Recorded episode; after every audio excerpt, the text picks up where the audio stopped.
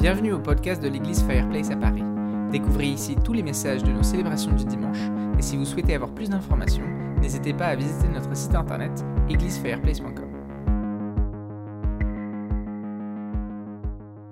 Euh, on va revenir à Daniel et à toute cette série qu'on avait commencé euh, euh, avant la venue de, George, et puis, enfin bref. Et aujourd'hui, on va s'intéresser un petit peu à la, à- au sixième chapitre de, de Daniel. Mais avant ça, euh, je veux juste vous présenter certaines personnes et me dire ce que vous, si vous les connaissez. Ouais. Ça, ça vous parle, ces gens-là? Alors à gauche, vous avez Monsieur Bernard Tapie, euh, qui a œuvré dans euh, le monde de l'industrie du sport. Euh, à droite, c'est Monsieur Carlos Ghosn, pour ceux qui ne connaissent pas. Euh, Ex-patron euh, Nissan euh, Renault.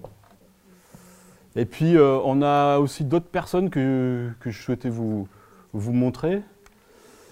Je ne sais pas si vous connaissez l'homme de gauche, Monsieur Balkany, maire ou ancien maire, je ne sais plus, de Levallois-Perret, ouais. Et à côté, un peu moins connu, mais qui a aussi un petit peu fait euh, la une, euh, Monsieur Delevoye, je crois, euh, haut commissaire euh, de la commission sur les retraites et choses comme ça.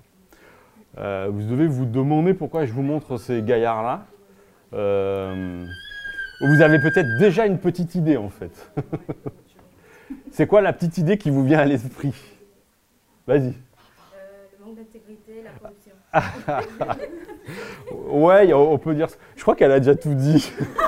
D'au- D'autres ont des, d'autres des, euh, des, ouais, la dissimulation, mensonge. D'autres euh, réactions, compromis. Ouais. Ouais. Alors, je veux pas. euh, le but du jeu, c'est pas d'accuser ces, ces gars-là et d'être dans le jugement. C'est juste qu'ils ont fait la une dans les médias parce qu'ils ont été soupçonnés de ces choses-là. Après ce qui s'est passé, le traitement judiciaire de ces choses-là, on- c'est pas, le sujet. C'est juste que ces gens-là ont été soupçonnés de deux choses euh, qui relèvent euh, du mensonge, de la dissimulation, de la non-intégrité, etc. Parce que le sujet du matin, en fait, c'est l'intégrité. Ce matin, euh, on va, lire Daniel euh, 6 euh, et on va, se baser ce, ce, sur ce chapitre-là pour parler d'intégrité. Alors, je vous invite à apprendre vos divers euh, supports et euh, aller dans Daniel. Je vais le lire dans la version euh, Summer. C'est bon, tout le monde est OK? Darius le Mède, âgé d'environ 62 ans, accéda au pouvoir royal. Darius jugea bon de nommer 120 satrapes pour gouverner tout le royaume. Il plaça au-dessus d'eux trois ministres, auxquels ces satrapes devaient rendre compte pour que les intérêts du roi soient préservés. Daniel était l'un de ces trois. Or, il se montrait plus capable que les deux autres ministres et tous les satrapes, parce qu'il y avait en lui un esprit extraordinaire. C'est pourquoi le roi songeait à le mettre à la tête de tout le royaume. Waouh alors, les autres ministres et les satrapes se mirent à chercher un motif d'accusation contre lui et dans sa manière d'administrer les affaires de l'Empire, mais ils ne purent découvrir aucun motif d'accusation, ni aucune faute, car il était fidèle. De sorte qu'on ne pouvait trouver en lui ni négligence ni faute. Ces hommes-là conclurent donc Hum, Nous ne trouverons aucun motif d'accusation contre ce Daniel, à moins que ce soit en relation avec la loi de son Dieu. Alors, ces ministres et ces satrapes se précipitèrent chez le roi et lui reparlèrent ainsi. Que le roi Darius vive éternellement. Tous les ministres du royaume, les préfets et les satrapes, les conseillers et les gouverneurs, réunis en conseil, ont décidé qu'il fallait publier un édit royal pour mettre en vigueur une interdiction stricte. Selon cet édit, quiconque, pendant les 30 jours qui suivent, adressera une prière à quelque dieu ou quelque homme que ce soit, si ce n'est à toi, Majesté, sera jeté dans la fosse au lion. Maintenant, Majesté, établit cette interdiction et signe le décret afin qu'il soit irrévocable, conformément à la loi des Mèdes et des Perses qui est immuable. Là-dessus, le roi Darius signa le décret portant l'interdiction. Quand Daniel apprit que ce décret avait été signé, il entra dans sa maison. Les fenêtres de sa chambre haute étaient ouvertes en direction de Jérusalem. Trois fois par jour, il se mettait à genoux pour prier et louer son Dieu. Et il continua à le faire comme auparavant. Alors ces hommes firent irruption chez lui et le surprirent en train d'invoquer et d'implorer son Dieu. Aussitôt, ils se rendèrent chez le roi pour lui parler de l'interdiction royale. N'as-tu pas signé un décret d'interdiction, dirent-ils, stipulant que quiconque adressera dans les trente jours une prière à quelque dieu ou homme que ce soit, si ce n'est à toi, majesté, serait jeté dans la fosse au lion? Le roi répondit Il en est bien ainsi, conformément à la loi des Mèdes et des Perses, qui est immuable. Eh bien, reprirent-ils devant le roi, Daniel, l'un des déportés de Juda, ne fait aucun cas de toi, Majesté, car il n'a pas respecté l'interdiction que tu as signée. Trois fois par jour, il fait sa prière. Lorsque le roi entendit ces paroles, il fut vivement peiné, et il décida de délivrer Daniel. Jusqu'au coucher du soleil, il chercha à le sauver. Mais ces hommes se rendirent ensemble chez le roi et lui dirent Sache, Majesté, que la loi des Mèdes et des Perses veut que toute interdiction et tout décret promulgué par le roi soit irrévocable. Alors le roi ordonna d'emmener Daniel et de le jeter dans la fosse au lion. Il s'adressa à Daniel et lui dit, Puisse ton Dieu que tu sers avec tant de persévérance te délivrer lui-même. On apporta une grosse pierre et on la mit devant l'entrée de la fosse. Le roi y apposa son sceau avec son anneau et ceux des hauts dignitaires afin que rien ne puisse être changé aux dispositions prises à l'égard de Daniel. Après cela, le roi rentra dans son palais, il passa la nuit sans manger, refusa tout divertissement et il ne parvint pas à trouver le sommeil. Dès le point du jour, le roi se leva et se rendit en toute hâte à la fosse au lion. Comme il s'en approchait, il appela Daniel d'une voix angoissée.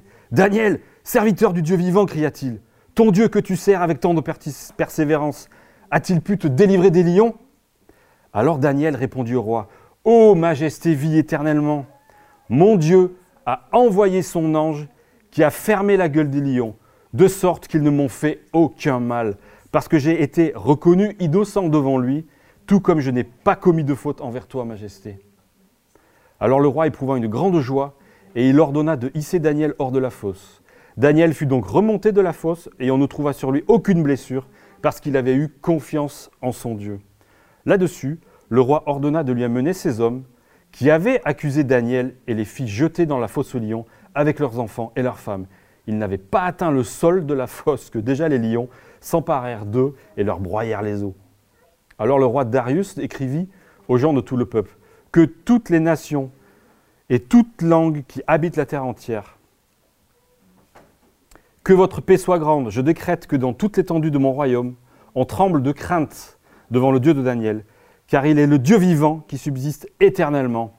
Son règne ne sera jamais détruit, sa souveraineté durera à toujours. Il délivre et il sauve. Il accomplit des prodiges, des signes extraordinaires dans le ciel et sur terre car il a délivré Daniel de la griffe des lions. Dieu, Daniel, pardon, prospéra sous le règne de Darius et sous celui de Cyrus le Perse. Waouh. Amen. L'intégrité dans un monde de dingue. Juste vous, vous, resituez le contexte. Euh, en 605 avant Jésus-Christ, euh, Juda est conquise et Jérusalem est prise par Nebuchadnezzar Nebuchadnezzar, qui est euh, le roi de Babylone. Et ça, ça avait été annoncé par Jérémie à cause de la rébellion et de l'idolâtrie du peuple juif. Il se trouve que Daniel est déporté et un petit peu enrôlé de force avec d'autres représentants euh, de jeunes juifs de haut rang et de bonne éducation pour servir à Babylone, capitale de l'empire des Chaldéens. Pardon. Euh, en fait, Daniel va faire partie pendant quasiment 70 ans des différents gouvernements et des cours des rois babyloniens, d'abord Nebuchadnezzar puis Balthazar, et ensuite des rois Mèdes et Perses, Darius et Cyrus. En fait, le chapitre 6 qu'on vient de lire, il se déroule au début du règne de Darius en 539 avant Jésus-Christ. Et si on fait 605 à 539, on se rend compte que Daniel est probablement à la fin de sa vie. Et je pense, on peut estimer qu'il doit avoir un peu plus de 80 ans. Donc souvent, on voit Daniel euh, plutôt jeune, mais là, on se rend compte qu'il a été balancé dans une fosse au lion à plus de 80 ans, mine de rien. Enfin, c'était juste pour rebrosser le, contexte. Euh, Qu'est-ce qui se passe?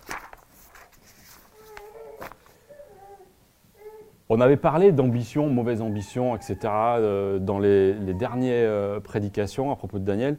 Là, on se retrouve un peu avec la même chose. On se rend compte que certaines personnes jalouses, ou en tous les cas ont une ambition qui n'est pas en phase avec ce qui se passe à la cour de, de- Darius. Et du coup, certaines personnes cherchent à faire tomber une autre personne. Ça me fait penser à une histoire euh, du moment là, qui est aussi un peu célèbre. Cher- chercher à, trouver des, des poux dans la tête des gens pour s'en servir, pour euh, servir ses propres desseins. Bref.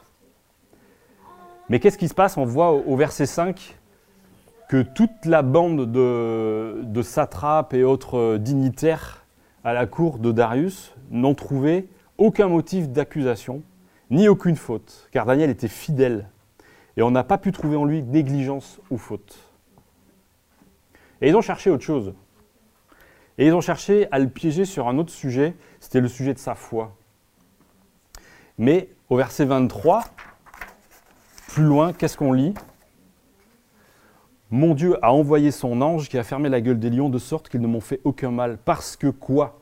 J'ai été reconnu innocent devant lui, tout comme je n'ai pas commis de faute envers toi, Majesté.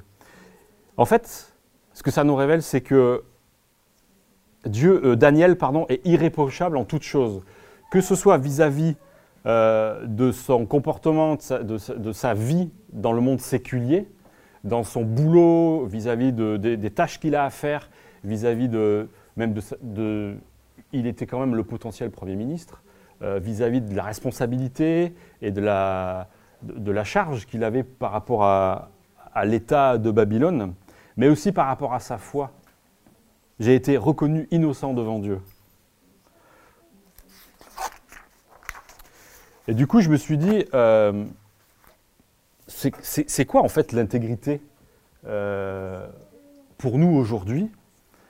Et j'ai cherché dans, avant, j'ai cherché dans, la Bible, et il y a ce psaume, le psaume 15, que je trouve excellent, c'est, euh, je vais vous le lire, Éternel, qui pourra séjourner dans ton sanctuaire, et qui donc peut demeurer sur ta montagne sacrée? En gros, euh, Seigneur éternel, euh, qui agrées-tu auprès de toi? Qui admets-tu dans ton cercle de proches finalement? Et là on lit L'homme a la conduite intègre, il pratique la justice, il dit la vérité qu'il pense au fond de son cœur. Il ne calomnie pas son prochain, il ne lui fait aucun mal, il ne s'associe pas à ceux qui déprécieraient les proches. Il méprise l'homme vil, mais il honore celui qui craint l'Éternel. Il tient toujours ses serments, même s'il doit en pâtir. Quand tu as donné ta parole, même si ça te, finalement c'est plus à ton bénéfice ou il y a quelque chose qui se passera négatif pour toi, tu tiens quand même ton engagement. Il ne prête pas de l'argent à intérêt, il refuse qu'on l'achète pour condamner l'innocent. Qui se conduit de la sorte, rien ne pourra l'ébranler. Voilà ce que David décrit dans un psaume comme étant quelqu'un qui est agréé par Dieu.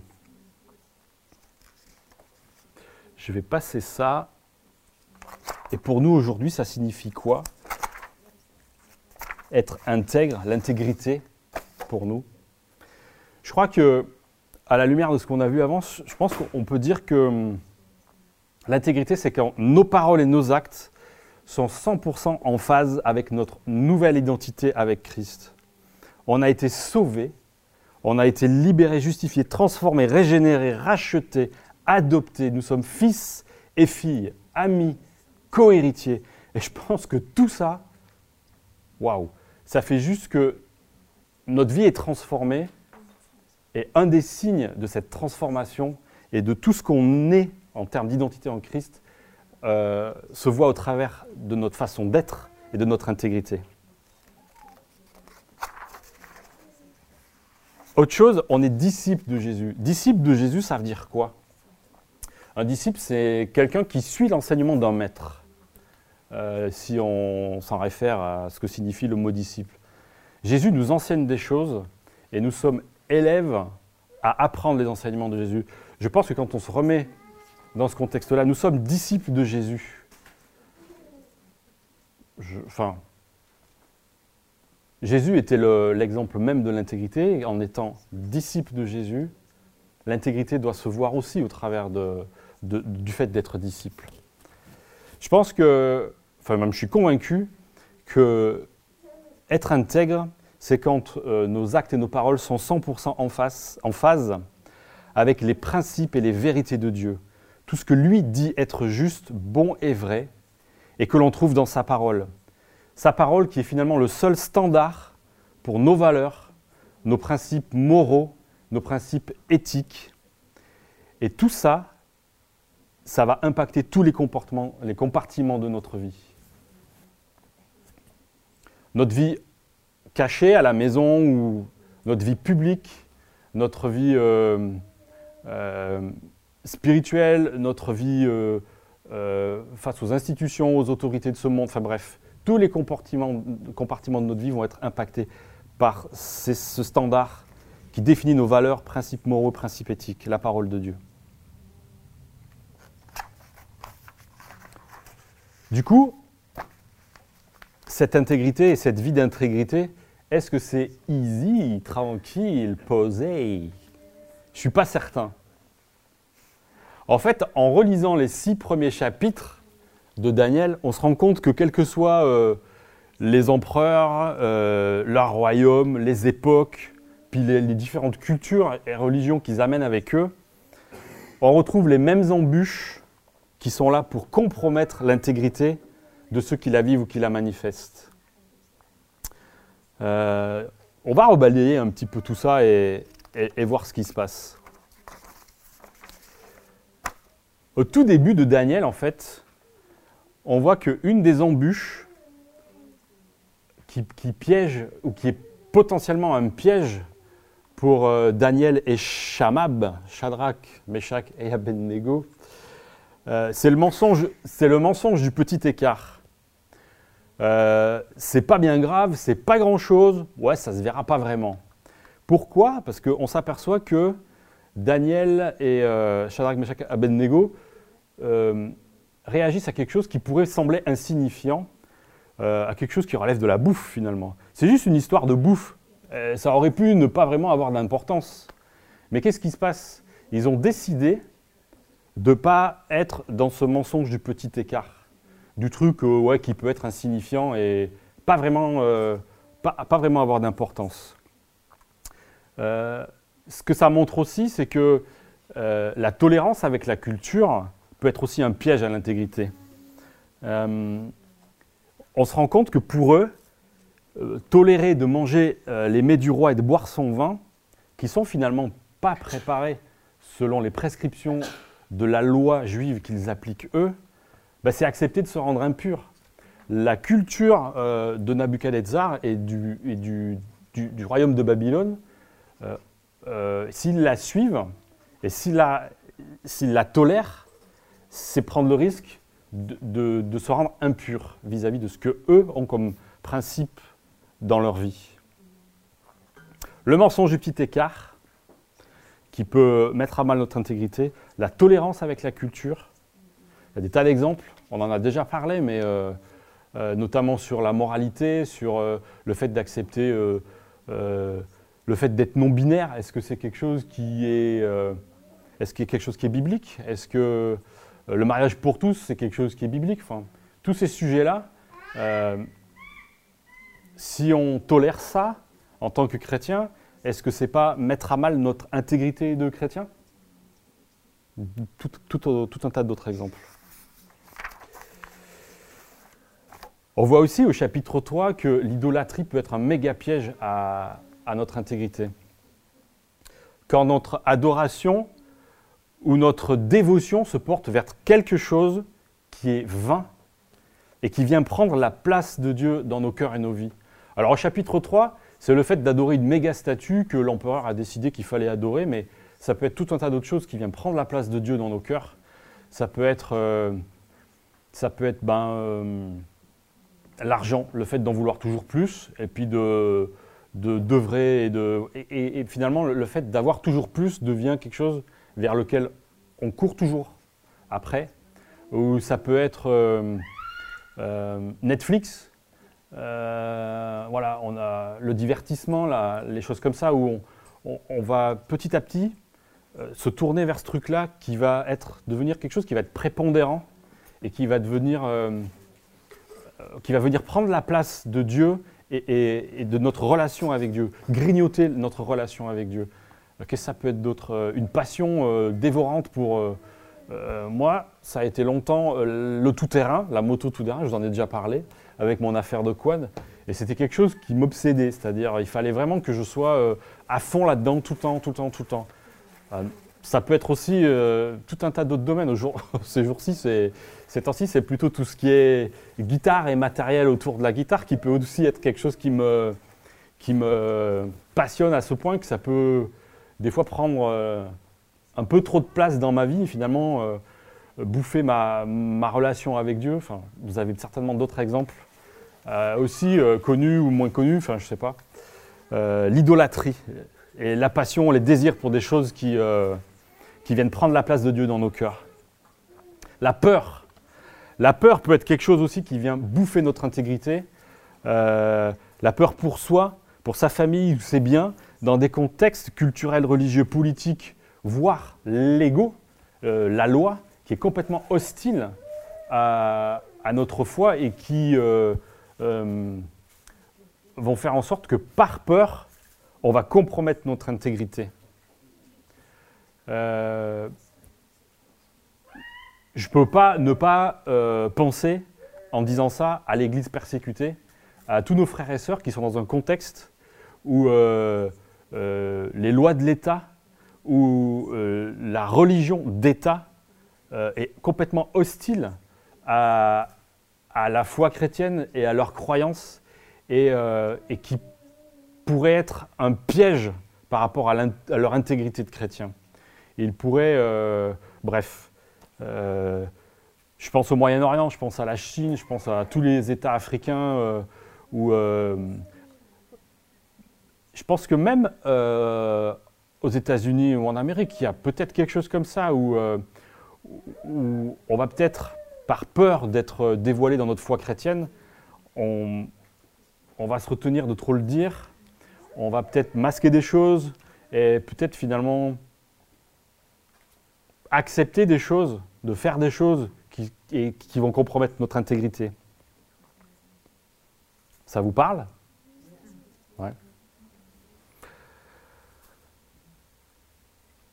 L'orgueil. Celui-là aussi, il est pas mal. L'orgueil, euh, c'est un, sacré piège à notre intégrité. Ça peut découler euh, bah, de nos capacités, du fait qu'on ait un, certain niveau de performance, un certain niveau d'éducation, une certaine richesse, une position sociale plus à la lumière que, d'autres, un titre, un- quelque chose qui nous, élève vis-à-vis vis-à-vis d'autres. Et ça, c'est un sacré danger pour notre intégrité. Euh, Daniel et Shamab euh, ont été reconnus dix fois supérieurs à leurs collègues et à tous les astrologues, magiciens, etc. On le lit dans le chapitre 1. Euh, Waouh C'est quelque chose qui, était clairement dit et su, puisque Nebuchadnezzar les consultait en priorité eux. Au chapitre 2 et au chapitre 4, on voit que par rapport à la foule de tous les astrologues devins et, consorts qui étaient consultés habituellement pour euh, interpréter les rêves et en donner euh, la signification, bah là on s'aperçoit que Daniel est le seul du royaume à pouvoir donner l'interprétation des rêves et même recevoir l'indication du rêve. Euh, ça c'est quelque chose qui peut être hyper dévastateur par rapport à notre intégrité parce que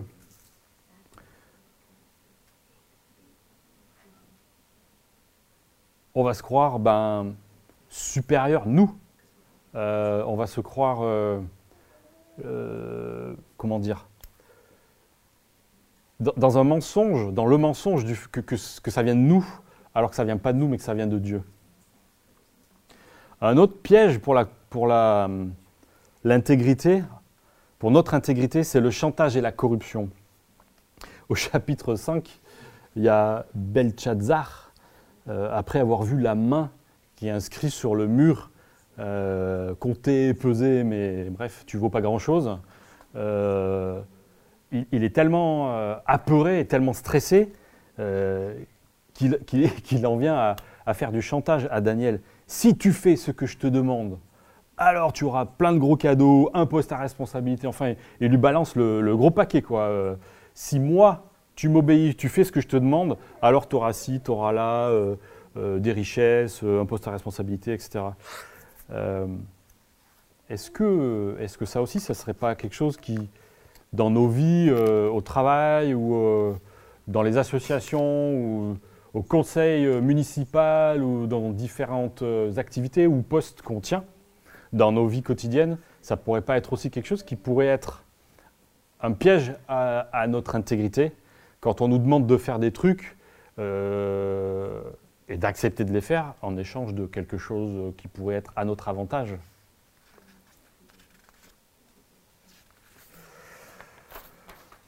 Il y a aussi un truc qui m'a trouvé, qui m'a interpellé, c'est euh, chapitre 4. Euh, quand Nebuchadnezzar a cette vision euh, de l'arbre dans lequel, sous lequel les, gens, les, animaux viennent se mettre à l'ombre, il y a plein de fruits dans l'arbre, etc. Enfin, c'est quelque chose de très, très beau, très florissant, très, finalement une, superbe image de quelque chose où c'est plein de vie. Euh, et, de, fruits. Et on se rend compte qu'à la fin de sa vision, euh, on coupe l'arbre et, tous les fruits disparaissent et tous les, gens, les animaux quittent cet endroit-là. Euh, et là, c'est Daniel qui, comprend l'interprétation. Dieu lui donne l'interprétation de cette vision-là et il a presque peur, il, est inquiet, il ne sait pas si. Et euh, ça m'a amené à réfléchir sur sa position-là, sa posture à ce moment-là. Euh, qu'est-ce qui lui est passé par la tête à Daniel euh, par rapport au choix pardon, de la non-vérité? Il dit Puisse ce rêve s'adresser à tes ennemis. Donc il est là en train de se dire En fait, ça serait peut-être bien que. Enfin bon, bref, ça serait cool si ça t'adresse à tes ennemis, quoi, plutôt qu'à toi. Mais finalement, il, est resté intègre et il a choisi l'option d'annoncer la vérité au roi. Ce n'était pas aux ennemis que ça s'adressait, mais c'était vraiment à lui. Et il y a quelques fois où euh, il y a des situations où peut-être on est amené à être euh, en dilemme avec ces deux options qui s'adressent à nous. Euh, dire la vérité ou choisir l'option de la non-vérité. Et une non-vérité, finalement, c'est un mensonge. Et, ça, c'est quelque chose qui peut être un gros piège à notre, à notre intégrité. Je ne vous parle même pas de l'ambition et le pouvoir. Euh, au chapitre 6, c'est ce que je disais tout à l'heure, Daniel est le meilleur des ministres. Et en plus, on l'a lu tout à l'heure, euh, le roi Darius l'a plus ou moins détecté son giga potentiel pour être Premier ministre. Je pense que ça doit se savoir. C'est pas pour rien que tous les gugus, là, ils, cherchent à des poux dans la tête de Daniel, etc. Et, euh, et pour autant, et pour autant, on lit que cette possibilité d'ambition et d'accès au pouvoir qui est à la portée de Daniel, eh bien en fait, ça n'a pas d'impact sur sa, sur sa vie de tous les jours et sur sa foi. Résister au diable, c'est un truc qu'on nous demande, c'est une injonction, résister au diable. Et notre part, c'est de se mettre en ordre de bataille pour résister au diable. Et ça nous demande un choix, une intentionnalité. Soumettez-vous à Dieu, Jacques 4, 7, et résistez au diable, et il fuira loin de vous. Là aussi, on se soumet à Dieu, on veut rester intègre par rapport à Dieu, ça demande de résister au diable. Il y a une intentionnalité là-dedans.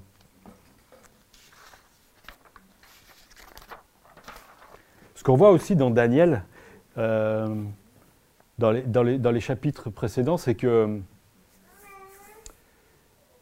pour rester intègre, par moment, il faut un petit peu de courage et de prise de risque en fait.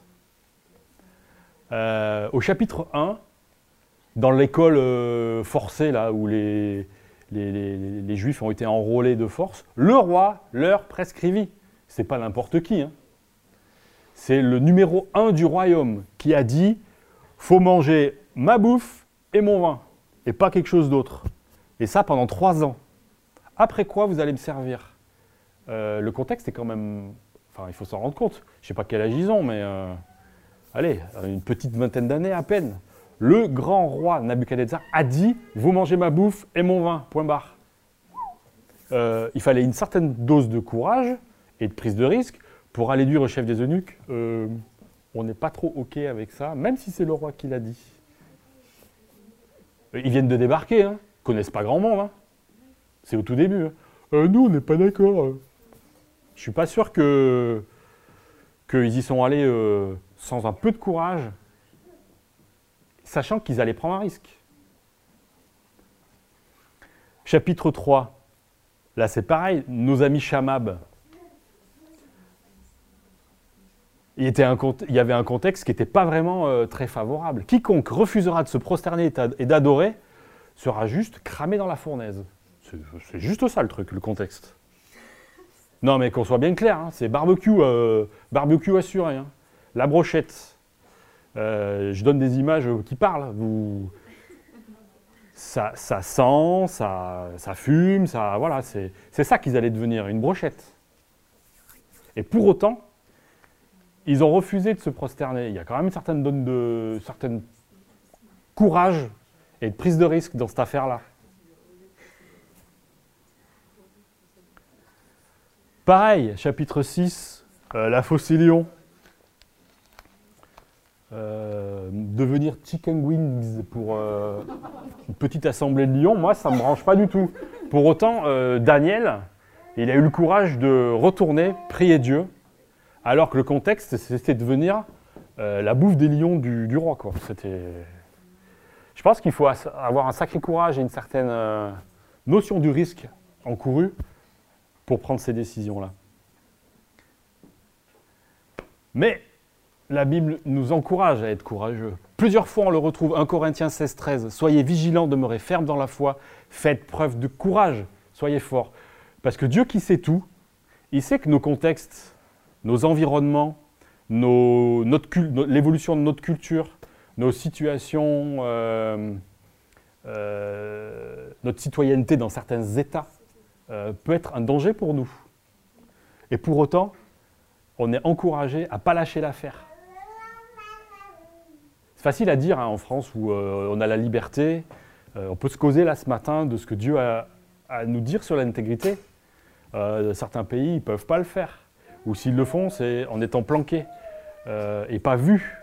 Je pense que eux, ils savent ce que c'est que le courage et la prise de risque. Nous, peut-être qu'on ne le mesure pas autant. Mais la persécution, elle va, elle vient. Et la Bible nous encourage à être ferme et à prendre courage. C'est quelque chose qu'il faut qu'on ait en nous, ça. Prenez courage. Je vous, je vous encourage à vous puiser dans les encouragements de la Bible pour être courageux. Parce que ce n'est pas toujours simple d'être intègre dans notre vie quotidienne et dans notre foi en Dieu. Jacques 5,8, vous aussi, prenez patience. Votre contexte n'est pas vraiment favorable, prenez patience et soyez plein de courage, car la venue du Seigneur est proche. Luc 21, 28, Jésus parle à ses disciples de sa venue et il parle de ce qui va se passer dans la fin des temps. Et il dit, quand ces événements commenceront à se produire, levez la tête, regardez à moi, prenez courage, car votre délivrance se rapproche.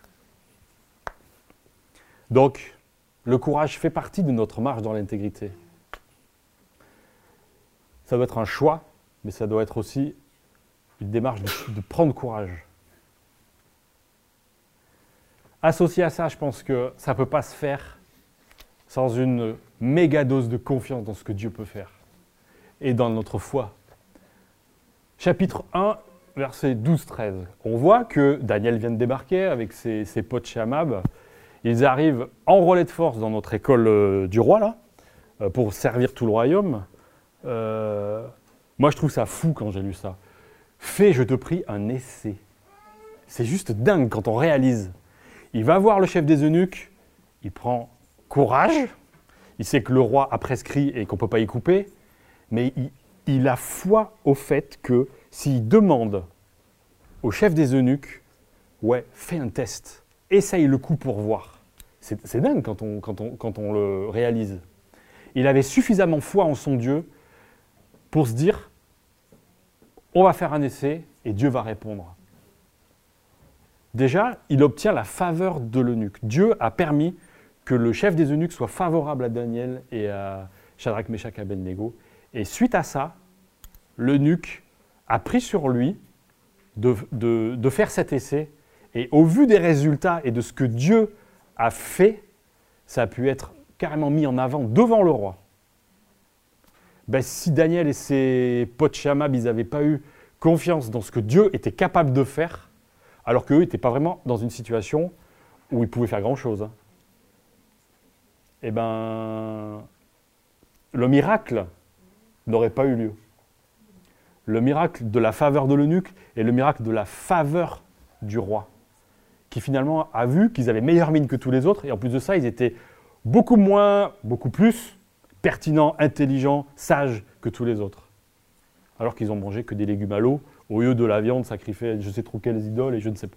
Bon, c'est- juste pour la- la- l'anecdote. Au chapitre 2, quand le roi euh, a ce rêve dont il ne se rappelle même plus lui-même, ou en tous les cas il dit qu'il ne s'en rappelle plus, là aussi c'est un truc de malade. Daniel, il arrive auprès du roi, il se passe quoi là? Euh, Ok, euh, d'accord, tu veux tuer tous les devins, les astrologues et nous avec, parce que tu n'as pas la réponse à tes questions, mais donne-nous un délai, juste donne-nous un petit peu de jour là, et je te ferai connaître alors l'interprétation demandée. C'est dingue. Daniel a une telle foi dans son Dieu, il connaît même pas le rêve, il ne sait pas si Dieu va lui donner l'interprétation ou pas. On sait un petit peu avant que Dieu lui avait quand même donné une certaine faculté par rapport à ça. Mais là, mine de rien, c'est le roi et c'est le rêve du roi. Il ne s'agit pas de se planter et de dire trop de bêtises parce qu'ils sont toujours en position de petits jeunes juifs, certes de bonne éducation, mais enrôlés de force pour le servir, le roi. Euh, et là, donne-moi un délai et je te ferai part de l'interprétation de ton rêve. Waouh Prise de risque, plus confiance et foi. Il n'y a pas photo. Pour rester intègre dans un monde de dingue, et il faut, je pense que on a vraiment conscience que notre foi est, est un des éléments clés. Notre confiance dans ce que Dieu peut faire est un des éléments clés. Ok? Pareil, Shamab et cette fameuse euh, barbecue. Merci d'avoir là. écouté le podcast de l'église Fireplace. Pour Si plus d'informations, visitez notre site internet églisefireplace.com. bah, qu'il nous délivre. Ils sont là, devant le roi. Si le Dieu peut nous délivrer, bah, qu'il nous délivre? Allez. S'il peut nous délivrer, qu'il nous délivre? Je pense que là aussi, il faut une sacrée dose de foi. Et en plus, leur foi, elle devait être. euh, Enfin, moi, moi, c'est. euh, c'est fou parce que même s'il ne le fait pas, même s'il ne le fait pas, c'est-à-dire que même si on termine en brochette, c'est pas grave. C'est ça qu'ils disent. Même si tu nous fais cramer qu'on s'en ressort pas, on sera fidèle à notre Dieu. Et on ne se prosternera pas devant. Enfin, ça met la lumière sur quelque chose aussi qui est. euh, notre foi, elle va au-delà euh, de notre situation du moment.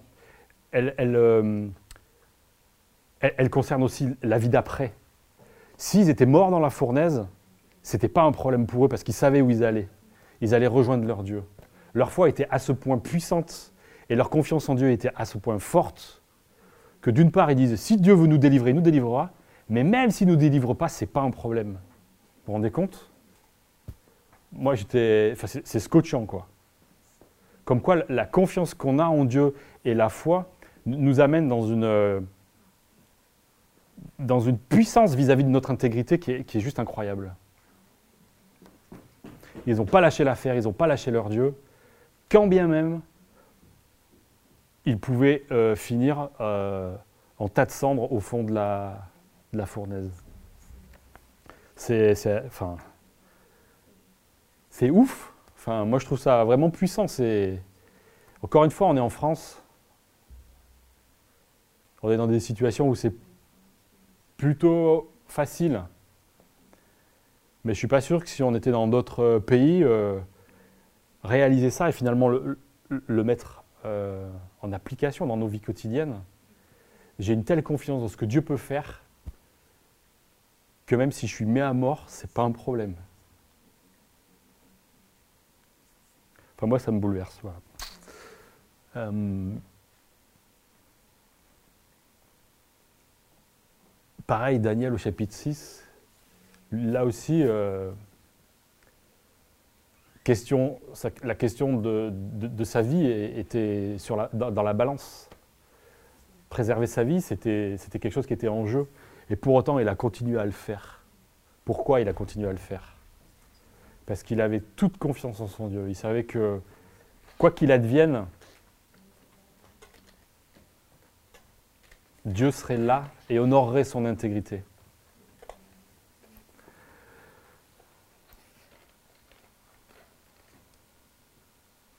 Il y a plein d'encouragements dans la Bible concernant la foi.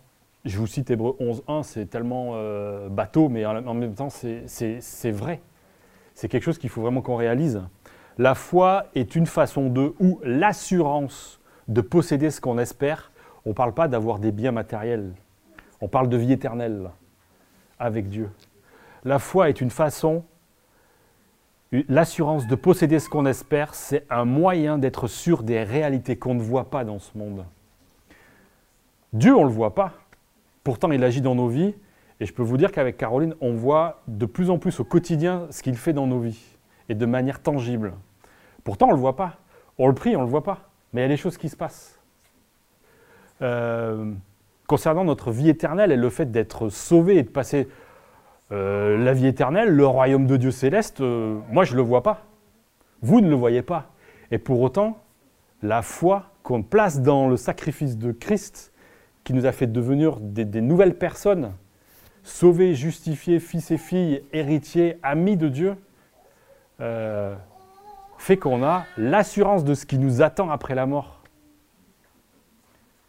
Et c'est là où on réalise mieux que finalement, quoi qu'il advienne de nous, qu'on termine en tas de cendres au fond d'une fournaise ou en, euh, apéro pour Lyon, finalement, la, foi de Daniel, c'était ça. C'était je sais ce qu'il adviendra de moi, même si je meurs. Il ne le voyait pas, mais il avait une telle confiance dans Dieu qu'il avait l'assurance de ce qui allait se passer après. Béni soit l'homme qui met sa confiance en l'Éternel et qui fonde sur l'Éternel toute son assurance. La confiance en Dieu, elle amène quoi? Le fait d'être comme un arbre planté près d'un cours d'eau qui étend ses racines vers le ruisseau, il ne redoute rien lorsque vient la chaleur. Quand l'adversité arrive, quand la, les, saisons euh, de disette arrivent, quand le contexte n'est plus favorable, les racines sont suffisamment étendues pour résister. Notre foi nous, aide, en Dieu nous aide à résister. Galates 3.9. Ainsi, tous ceux qui font confiance à Dieu, comme Abraham lui a fait confiance, on part à la bénédiction avec lui. Et clairement, la bénédiction, elle est peut-être aujourd'hui dans ce monde physique et réel, mais elle est aussi dans le monde éternel.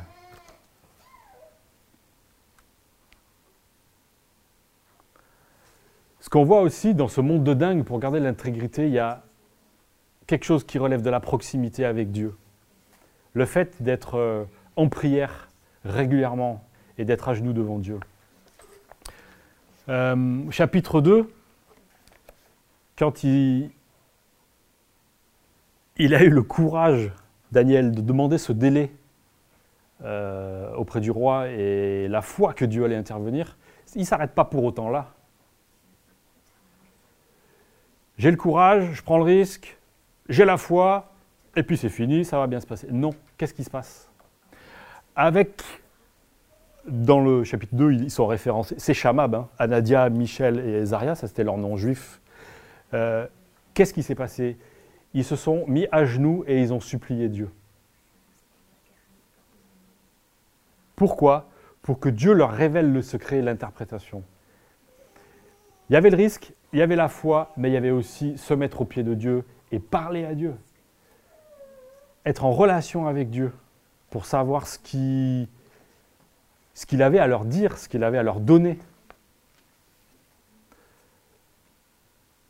Et quand Daniel a reçu la connaissance du rêve et son interprétation, il n'a pas dit Ouf, c'est bon, je peux aller voir le roi, lui, tout, lui balancer.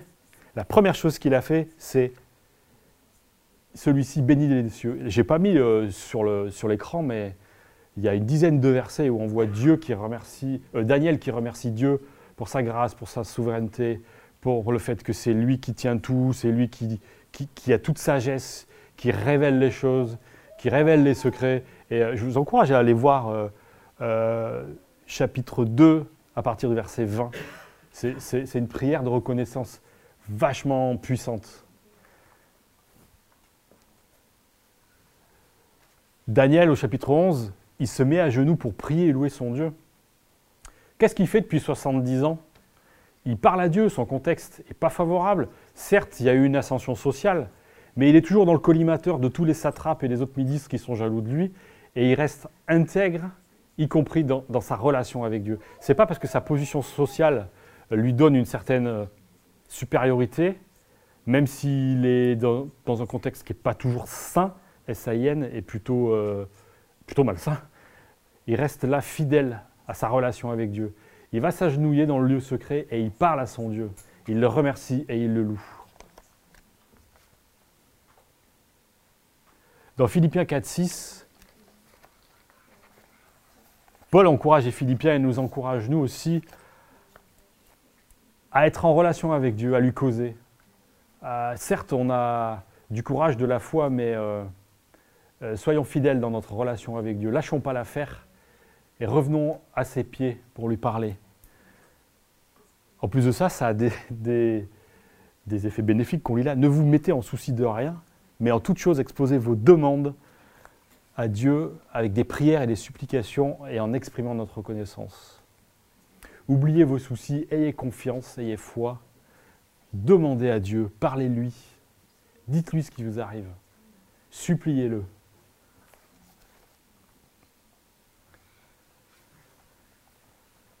La persévérance. Dans un monde de dingue, je pense que pour rester intègre, il faut aussi être persévérant. 70 ans que Daniel est là, on a parlé des ambitions des autres, ministres, etc. On parle de, de, tout ça et euh, ben, malgré tout, Dieu est resté fidèle et intègre en toutes choses. Fidèle à son Dieu, intègre par rapport à sa foi et intègre dans sa vie de tous les jours.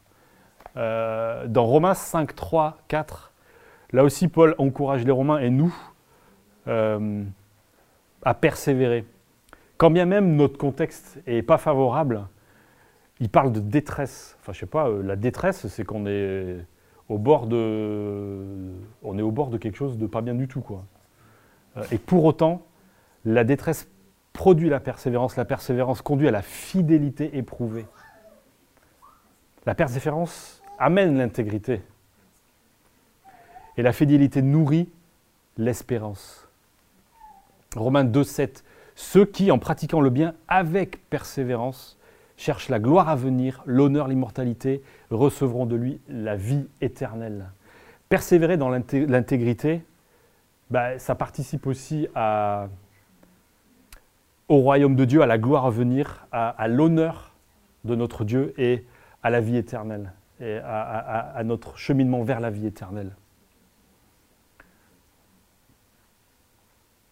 Un autre truc aussi qui est important pour rester intègre dans un monde de dingue, c'est qu'on n'est pas tout seul. Je pense que quand on a ce courage cette fois, euh, cette persévérance. Euh, je ne sais plus ce que j'ai dit au début, mais euh, c'est parce qu'on a une aide, une aide avec nous, quelque chose qui nous, qui nous renforce. Humainement, je pense que Daniel et Shadrach, Meshach, Abednego n'auraient pas été capables de, Il y a une petite part qui vient de nous. L'intentionnalité, le fait d'avoir un peu ce courage, d'avoir cette foi. Mais, mais tout seul, c'est, c'est pas si facile que ça. Le Saint-Esprit est avec nous. Dans les chapitres, euh, je crois que c'est de 3 à 6, j'ai mis 1 à 6, mais en fait ça commence au chapitre 3. dans les chapitres de 3 à 6 de Daniel, sept fois on parle de l'esprit des, des dieux saints ou d'un esprit extraordinaire qui était sur Daniel. Tout ce qui s'est passé dans Daniel s'est passé parce que il n'était pas tout seul.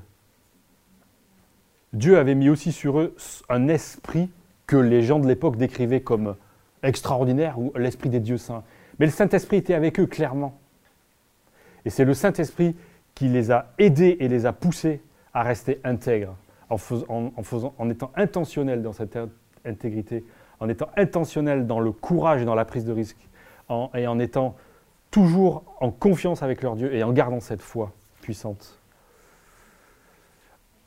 Acte 1, verset 8, le Saint-Esprit descendra sur vous, vous recevrez sa puissance et vous serez mes témoins à Jérusalem, dans toute la Judée Clairement, là, euh, Jésus dit aux disciples, vous ne serez pas tout seul. Et on a cette promesse pour nous, qu'on sera avec l'assistance du Saint-Esprit dans tous les compartiments de notre vie.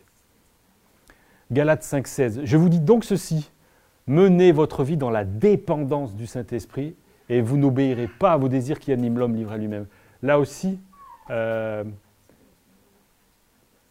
on nous enfin, la Bible nous encourage à avoir cette relation avec Dieu, mais être aussi dans la dépendance du Saint-Esprit. Toujours se dire Saint-Esprit, dis-moi, Saint-Esprit, guide-moi, Saint-Esprit, parle-moi. Rechercher à toujours euh, plus de Saint-Esprit dans nos vies.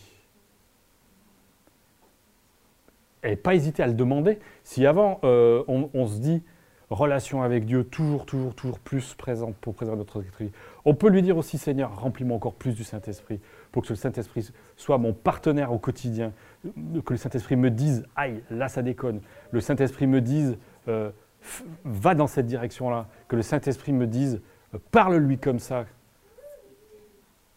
ou prends ce risque-là pour rester intègre.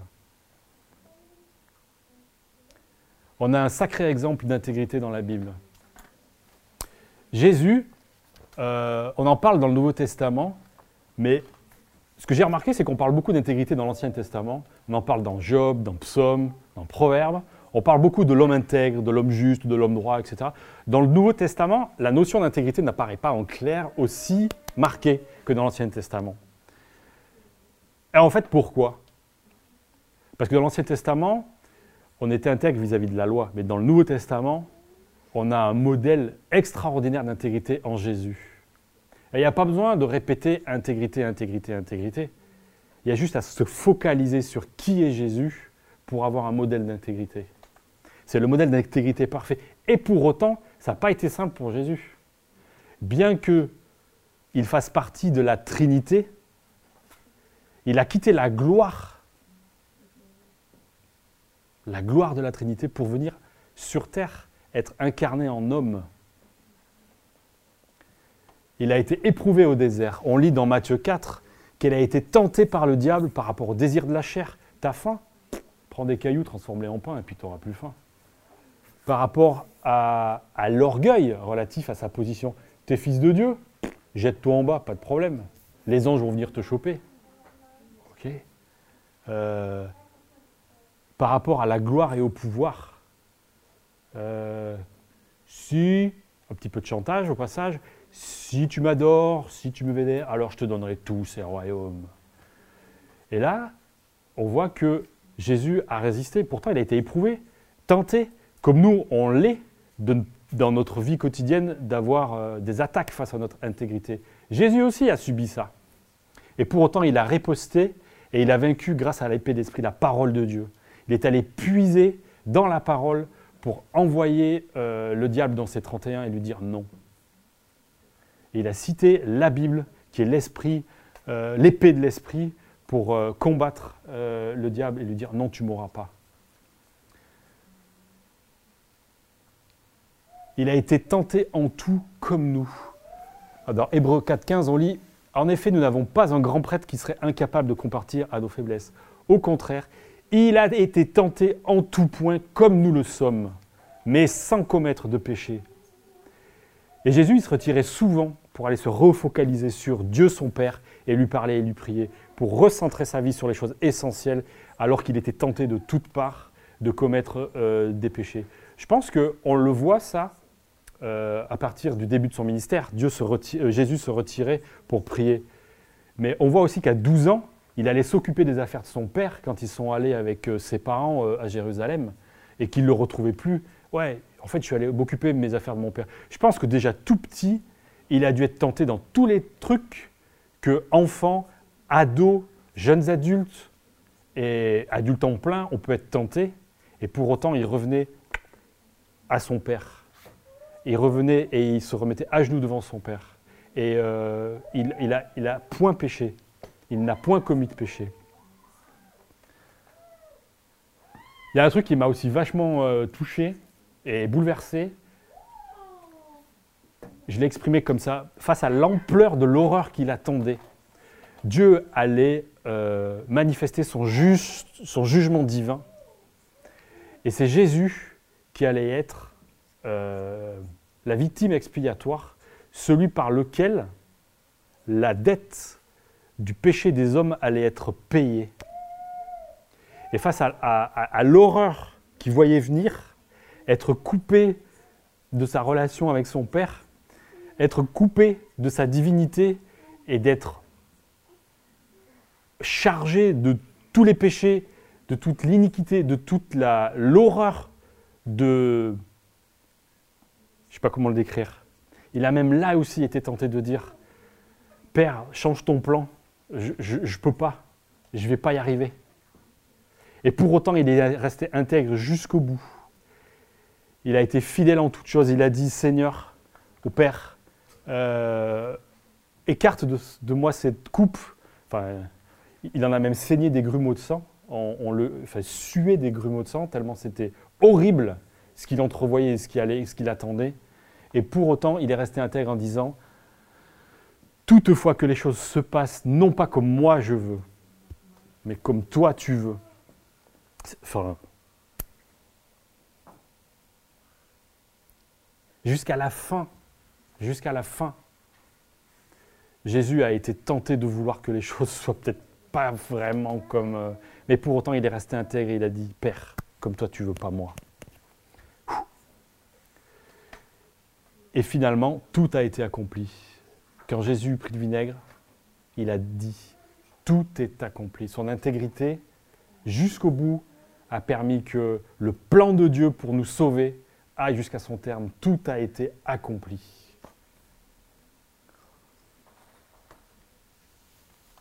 Bénéfice de, l'intégrité. Euh, parfait d'intégrité qu'on vient de voir. Et le bénéfice de l'intégrité de Jésus pour nous a été que le plan de Dieu a été mené jusqu'au bout et qu'on a, euh, au travers de Jésus et de la foi qu'on met dans le sacrifice de Jésus, possibilité d'avoir de nouveau accès au Père, d'être euh, euh, ambassadeur de- du royaume de Dieu. Et ça a aussi l'intégrité que nous, on est amené à vivre en tant que chrétiens qui mettons notre foi dans le sacrifice de, Jésus, c'est que c'est un témoignage ultra puissant en fait. Parce que non seulement euh, Dieu le voit, mais les hommes le voient aussi. On s'en rend peut-être pas compte, mais les hommes le voient aussi. Et c'est ce qu'on lit euh, dans Daniel. Le fait d'être intègre, c'est visible dans notre sphère d'influence, dans la famille, auprès de nos amis, au travail, dans notre vie associative, dans les institutions, enfin auprès des institutions ou des autorités avec lesquelles on travaille, etc. L'intégrité que, que, Dieu, nous demande et euh, à travers, enfin, pour laquelle on est aidé avec le Saint-Esprit, elle est visible en fait. Daniel, euh, sa vie a été passée au peigne fin, tout a été épluché et pourtant les hommes ont vu qu'il était intègre jusqu'au bout du bout. Alors qu'il avait euh, 80 et quelques balais et qu'il aurait pu euh, lâcher du lest. Non. Sa vie d'intégrité a été vue jusqu'au bout. Et euh, Dieu, Dieu enfin, notre intégrité, elle va être aussi quelque chose qui va contribuer au fait qu'on est le sel de la terre euh, et que notre lumière brille devant tous les hommes pour qu'ils voient le bien que vous faites et qu'ils en attribuent la gloire à votre Père céleste. Notre intégrité, si on ne la met pas euh, au compte de notre capacité ou de notre volonté ou de notre mais parce que Dieu nous aide au travers du Saint-Esprit à être intentionnel, à prendre des risques, à avoir foi en Dieu, euh, à persévérer, etc., etc., euh, ça va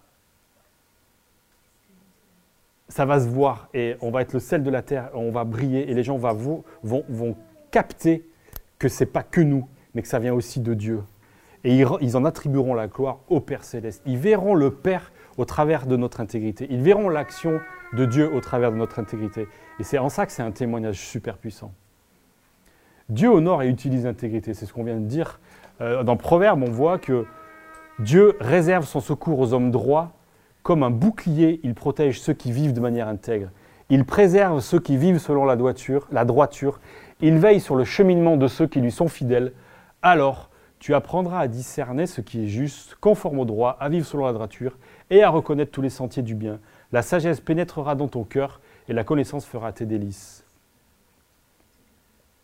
Dieu fait attention particulièrement aux gens qui sont intègres, à ces enfants qui, sont, qui marchent dans la justice et dans la droiture. Il les protège, il vient à leur secours, il les préserve. Et pour autant, il va continuer à travailler en eux et à, leur apprendre encore plus à discerner ce qui est juste, ce qui n'est pas juste, ce qui n'est pas bon par rapport à sa notion à lui de ce qui est juste et qui est bon.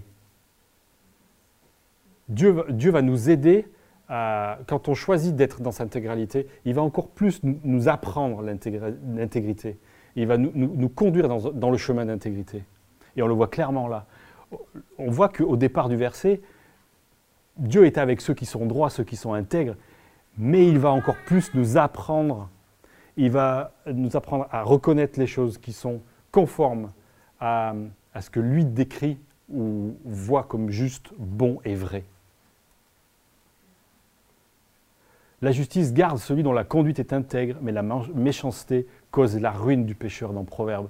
Philippiens 2, 13 à 16, c'est Dieu lui-même qui agit en vous, et ça rejoint encore ce travail que Dieu opère en nous constamment, pour produire à la fois le vouloir et le faire conformément à son projet. Faites tout sans vous plaindre et sans discuter, pour être irréprochables et purs, des enfants de Dieu sans tache, au sein d'une humanité corrompue et perverse.